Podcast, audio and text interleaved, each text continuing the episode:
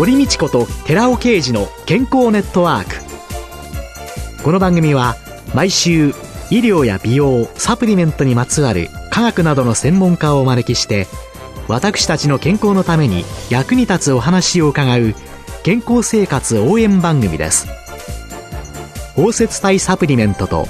MGO マヌカハニーで健康な毎日をお届けするコサナの提供でお送りします。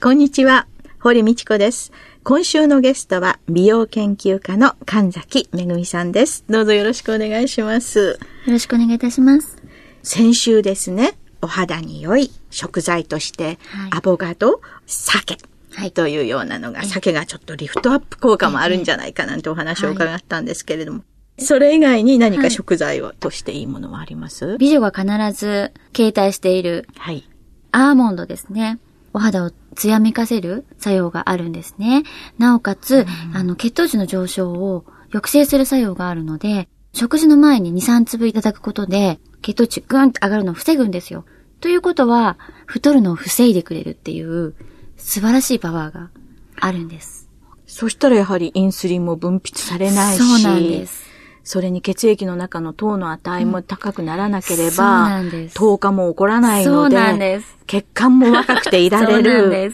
アーモンドにはビタミン E も多いですものね。先週を伺いました。美容のエースっていう。そうなんです。ビタミンの A と C と E というので E とか、油もあるから A も含まれてるんですね。そうなんです。もうスーパーフードですね。カロリーだけを変調していた教育を受けてるわけですよね。そうですよね。カロリー、ナッツ類はみんな高いわよ、だって。そうなんですよ。でも GI 値ですね。GI 値っていうのがすごくお肌に関しても、痩せる太るに関しても重要じゃないですか。で、特に、血糖値がガーンって上がると、お肌の細胞が傷つくんですね、すごく。炎症を起こすわけですよ。うん、そうすると、肌老化につながるわけですよ。うん、なので、体のことを考えても、お肌のことを考えても、血糖値っていうのはそんなにぐんぐんぐんぐん上げない方がいいんですよね。うん、なので、それを穏やかにしてくれる食品を日常に取り入れましょうっていうことなんですけども。考えたら、うん、肌が綺麗っていうことは、血管、うん、だから外から見えている肌っていうのと、うん、中には見えない血管の内皮の構造とかいろんなことを考えていくと、いわゆる血糖値が上がらないカロリーではなくて、GI 値、グリセミックインデックス、はい、血糖値が上がりにくい食材というのを取るということが、そうなんです。肌にもいいという。そうなんです。例えば簡単に言うと、便秘するとお肌荒れるじゃないですか。えー、そういうことですよね。中が綺麗だとお外も綺麗だしっていう、繋がっているものなので、うん、やっぱり両方に健康で美しくあるべきだなっていうのは思いますね。そうすると肌にいい食事というのは、うんうん、血管にもいい食事。そうなんです。体にいい食事。そうなんです。アボカド、酒、アーモンド。その他ありますあ、お豆腐。大豆製品は女性は必ず取るべきだって思ってます。お豆腐ね。はい。大豆製品ですね。大豆。豆乳だったりとか、はい、女性ホルモンと同じような働きをしてくれるわけですよ。ああ、大豆イソフラボンですね。そうなんです。なので、はい、ストレスを軽減してくれたりとか、はい、お肌をふっくらさせてくれたりとか、うん、その恋してるようなね、うん、ああいうなんかこう、ハッピーな気持ちになったりとか、ツヤツヤうるうるってなるわけですよ、お目目も。女の子を美しくしてくれるっていうのが女性ホルモンじゃないですか。うん、残念ながら私たち生きれば生きるほどなくなっていくじゃないですか。女性ホルモン。大豆製品と韓流スターでもいいですし、えー、ジャニーズでもいいですし、うん、憧れの男性にときめくこと、うん、それがセットになれば最強だなっていうのを思ってるんですが、もちろん旦那様でもいいんですけどね。うん、ちょっと顔が浮かんじゃったから、やめ、考えるのやめましょう。そうですね。いつまでもときめいて、ええ、そして、うん、いろんなものを取って、うん。神崎さんは6年前に神奈川県に主婦の皆さんの美容のお手伝いをするサロンというのを開かれて、はい、本当に遠くから来ていただいていまして、えー、九州とか広島から来ていただいて、えー、レッスンを受けてくださったんですけども、えー、本当に日本全国からいらしていただいて、うん、もちろんメイクのことから、えー、あとは同じママさんがすごく多いんですね。うん、なので、ママ特有の、ママだけにしかわからないような悩みだったりとか、うん、っていうのを共有して、綺麗になって書いていただくんですけども、すごく皆さんね、生き生きされて、生まれ変わったように、もともと可愛らしいんですけどね、皆さん。うんもっと輝いて、お手紙とか、もう一度こう来ていただいたりすると、ずば抜けてその前回よりも綺麗になっている方が多くてですね、あ、メイクってすごいなっていう力を改めて実感してます。どんなご相談が多いんですか？メイクの方ですと、どういうメイクをしていったらわからないとか、自分に合うメイクがわからないとか、今度入学式とか卒業式があるんですけど、ちゃんとしたメイクの加減がわからないとか、もうね、人それぞれなんですね。あとは、シミの消し方がわからないとか、目を大きく見せたりとかっていうそういうものもありますね。もうね、本当にね、シミの消し方はね、よくわかんないですね。1回目にですね、えー、あの、今月初めにコンシーラーの使い方、えー、って言われたじゃないですか。はい、一応買ってきたんですよ、ね、えー、で、こう塗るとですね、そこだけね、うん、厚ぼったく塗りました 消しました。ちょっとそこにテープ貼りましたぐらいの勢いのね。そうですね。多分そのお話を聞くとですね、色が合ってないかなっていうのをまず感じますね。シミを消すときは、周りのお肌と同じ色に合わせないといけないんです。あの、忍者が壁に隠れるように、同じ色で隠れないといけないんですよ。なので、まず、お肌の周りと同じ色のコンシーラーを選ぶこと。肌の色が同じ。そうなんです。多分、ちょっと明るい色使ってるんじゃないですか？かもしれない。うんうん、暗い色だったりとか、えー、そうするとそこだけ浮き出ちゃうんですね。なので、同じ色で、まず、そのシミよりも多く塗りつぶしたら、そのシミの部分は触らないんです。触ると出てきちゃうんで、また擦ると。はい。なんで、周りを馴染ませるんです。トントンって指で。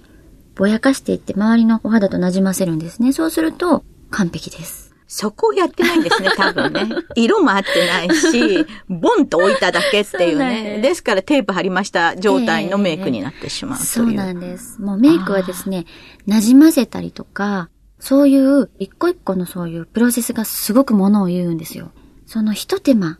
かけることですごく綺麗になれるので、つけるだけではなく、それを馴染ませるっていう一手間を加えていただくと、すごく綺麗になると思います。神崎さんがそういうその、いわゆる技術というかテクニックというかは、どうやって身につけられていったんですか？はですね、私がですね、16歳の頃からちょっと何年間か芸能界の仕事をしたことがありまして、えー、その時にも毎日メイクさんにメイクをしていただくわけですよ。えー、なんでその技を盗んだりとか、あとは周りの女優さんとかタレントさん、グラビアアイドルだったりとか、っていう子たちのやっぱり技を盗むんですよ。盗み続けて何十年ですけども、見て試して自分でしっかりものにするっていうことをやっていかないと、なかなか身につかないですよね。でも、どんどん変わっていくじゃないですか。そうなんです。それはですね、月にですね、何回かは、大型デパート、例えば伊勢丹さんだったりとか、うん、高島屋さんだったりっていうところに一日中いるんですよ。化粧品の売り場に。ええ、で、片っ端からカウンターを全部巡っていくんですよ。ええ、それで、美容部員の方のお顔だったりとか、お客様の顔だったりとかっていうのを、一日中こう、メモをしたりとかするわけですよ。その時その時の旬のものだったりとか、売れているものだったりとか、トレンドな顔だったりとかっていうのを、まあ、オタクなんですよね、私。なので、そうやっ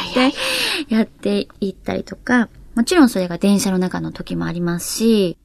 そういう日をね、何日か設けるようにして勉強してます。そしてそこで得られた最新の情報と、今までの情報と、それらを全部ミックスをして、はい、そしてそれを神崎さん流にして、サロンや、そうなんです。あるいは書籍なんかに情報として皆さんに提供してくださってそうなんです。サロンでこのママさんたちの相談に乗っていて、はい、なんかその特に感じることって？ありますね。あの、これは私も母として感じることだし、子供がもちろん小さい時はもっと感じてたことなんですけど、うん、何に対して自分が綺麗でいる意味があるのかが分からなくなる時って、あるじゃないですか。あります、あります、うん。もう子供も産んだし結婚したし、今更私は何に向かって自分を磨けばいいんだろうって、ふと疑問になる時っていうのが多分皆さんあるんですよね。うん、女としてのアンテナをこう、しまってしまった人だったりとか、が結構いらっしゃる。うん、でも、ふと何かの表紙に、例えば子供が小学生になった、中学生になった、ちょっとパートに出てみるって言った何かのきっかけで、ふと、あ、私もう一回女をやりたいって思うポイントがやっぱ皆さん来るんですよね。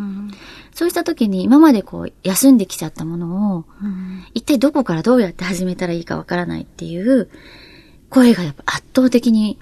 多いですね。お母様方から寄せられる声の中では。なので、お休みされた時とはメイクの流行も違ってますし、綺麗っていうのってやっぱり生ものですから、すぐ新しいもの、新しいものって新鮮なものじゃないといけないんですね。うん、なので、そういう流れに乗ってこなかった方は、うん、どこら辺からやればいいのかなっていう不安を抱えている方が多いです。うん、本当に子育て真っ只中の時っていうのは、もう私は仕事も続けておりましたのでね。えー、ですからもう仕事も、その家庭のこともっていうので、自分自身がなかった。どこにも自分がいなかった。そね、うん。そして子供がちょっと手を離れていき、うん、それでも仕事としても、やっぱり子育ての中でちょっとなくしたものとか、えー、出遅れたものとかがいっぱいあり、えー、でもそれなりに続けていくと、ある一定の評価を受けてくるようになった時にね、今度は自分自身をいかに大切にしてこなかったか。思いますね。ですから、その、化粧もそうですし、体作りですね、えーはい、そういうようなものもっていうのをね、はい、全部半世紀に今入っておりましてですね。そうですか？そして、やっぱり女性は、死ぬ時、えー、肺になるまで女性でいたいっていうね、えー、そうなんです。美しく自分を送り出すというか、うん、すごく大事だなと私思ってまして、うん、自分のために綺麗に、自分のその人生を美しくするために自分を大事に綺麗にするって、素敵だなってすごく思うんですよね。来てくださったお母様方には言ってます。神崎さんのいろいろな人生的な経験が、ママ友達から始まったいろんな経験、そして今サロンにいらっしゃる方たちに対して、ただメイクっていうことだけじゃなくて、その女性が女性らしく美しくあることの大切さ。そうですね。というのを伝えていらっしゃるんですね。はい。今週のゲストは美容研究家の神崎めぐみさんでした。来週もよろしくお願いいたします。続いて、寺尾刑事の研究者コラムのコーナーです。お話は小佐奈社長の寺尾刑事さんです。こんにちは、寺尾刑事です。皆さんはうんちの成分ってご存知でしょうか？大体、あ、こんなもんかなっていうところは分かってるかもしれませんけども、驚きは水が80%を占めているということですね。で、固形分っていうのはわずか20%でしかないわけですよ。で、その固形分をさらに細かく見ていくと、腸内細菌、もともと大腸に生息してます。腸内細菌が3分の1と。それから剥がれ落ちた腸粘膜。これが3分の1。残りが食べかすなんですね。そういった成分になっているわけですけども、この腸内細菌と食べ物のカス、この状況によって腸内環境は随分といいか悪いかが判断できるわけですね。良好な腸内細菌っていうのは匂いは全くないんです。なんでかっていうと匂いが出てくるっていうのはタンパクが分解してアミンとか硫黄とかが悪玉菌によって食べ残されて匂うわけですよね。だから匂いとしてはそういった硫黄臭であるとかアンモニア臭であるとかそういったところが多いわけです。それが一切なくなれば匂わないですよね。タンパクがきれいにアミノ酸に分解されて、アミノ酸が体の中に入っていけば匂わないわけですね。匂わないっていうのは一つバロメーターになるわけですね。いいうんちかどうかっていうことになるわけですね。さらに形っていうのも重要で、よくバナナうんちっていうんですか、バナナの形をしたうんち、これがいいわけですけども、これは何が作ってくれるかっていうと、この環境を作ってくれるのは、善玉菌と食物繊維ということになるわけですね。その腸内環境を非常に改善してくれる食べ物に蜂蜜があるんですけども、その中でもマヌカハニーっていうのは飛び抜けて素晴らしい蜂蜜。蜂蜜の王様と言われますけども、マヌカハニーがあるわけですね。このマヌカハニーの中には酵素なんですけども、ブドウ糖からグルコン酸に変換することのできる酵素がありまして、グルコン酸生成酵素って言うんですけども、この生成されてくるこのグルコン酸は大腸内でビフィズ菌を増やしてくれるわけですね。だから良性菌、善玉菌を増やしてくれる。マヌカハニーを食べると善玉菌が増えるってことですね。一方で、メチルグリオキサールっていう成分が抗菌成分として入ってるわけです。この抗菌成分、じゃあビフィズス菌とか乳酸菌は殺してしまうんじゃないかと思うんですけども、実はそうではなくて、そちらには影響を与えずに、悪玉菌のみを減少させるというデータが揃っているわけです。便秘や下痢の改善にも非常に有効に効く。これがマヌカハニーということになります。お話は小佐奈社長の寺尾啓二さんでした。続いて、小佐奈ワンポイント情報のコーナーです。小佐奈ワンポイント情報。今月は4週にわたって、私小佐奈の鈴木健二が、絵本作家の池田明子さんを都内のアトリエに訪ねてお伝えしています。これだけ長い間続けていくとなると、健康管理も大切だと思うんですけれども、特にどのようなことを気をつけてらっしゃいますか？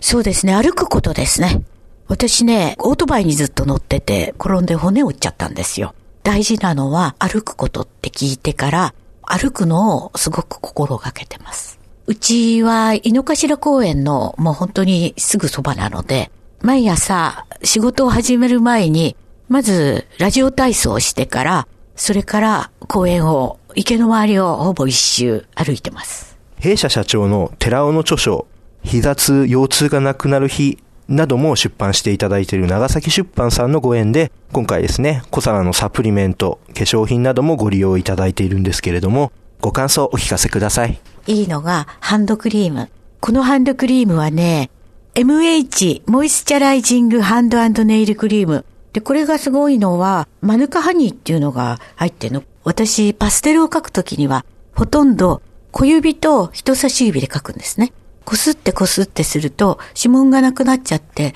破けちゃうぐらいになっちゃって、ゴムの薄い手袋をして書いたりもしてるんですけれども、そういう時にこのハンドクリームはすごくいい。指で書いてると、まあ、擦れてしまってっていうようなところが綺麗に保護できているというような、うん、パッケージも綺麗だし、使い始めてから指はすごくいい調子ですよ。池田さんありがとうございました。あのこの続きは来週お送りします。小佐奈ワンポイント情報。今週は私小佐奈の鈴木健二が絵本作家の池田明子さんを都内のアトリエに訪ねてお伝えいたしました。小佐奈ワンポイント情報のコーナーでした。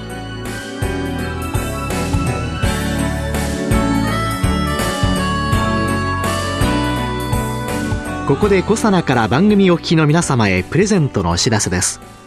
美肌のための3つの力レチノールコエンザイム9点 Rα リポ酸を環状オリゴ糖で包み込むことによってその安定性と肌への浸透性を高めたコサナの基礎化粧品シクロラボラトリトリプルエッセンスを番組お聞きの10名様にプレゼントします。プレゼントをご希望の方は番組サイトの応募フォームからお申し込みください。当選者は3月4日の放送終了後に番組サイト上で発表します。コサナの基礎化粧品シクロラボラトリトリプルエッセンスプレゼントのお知らせでした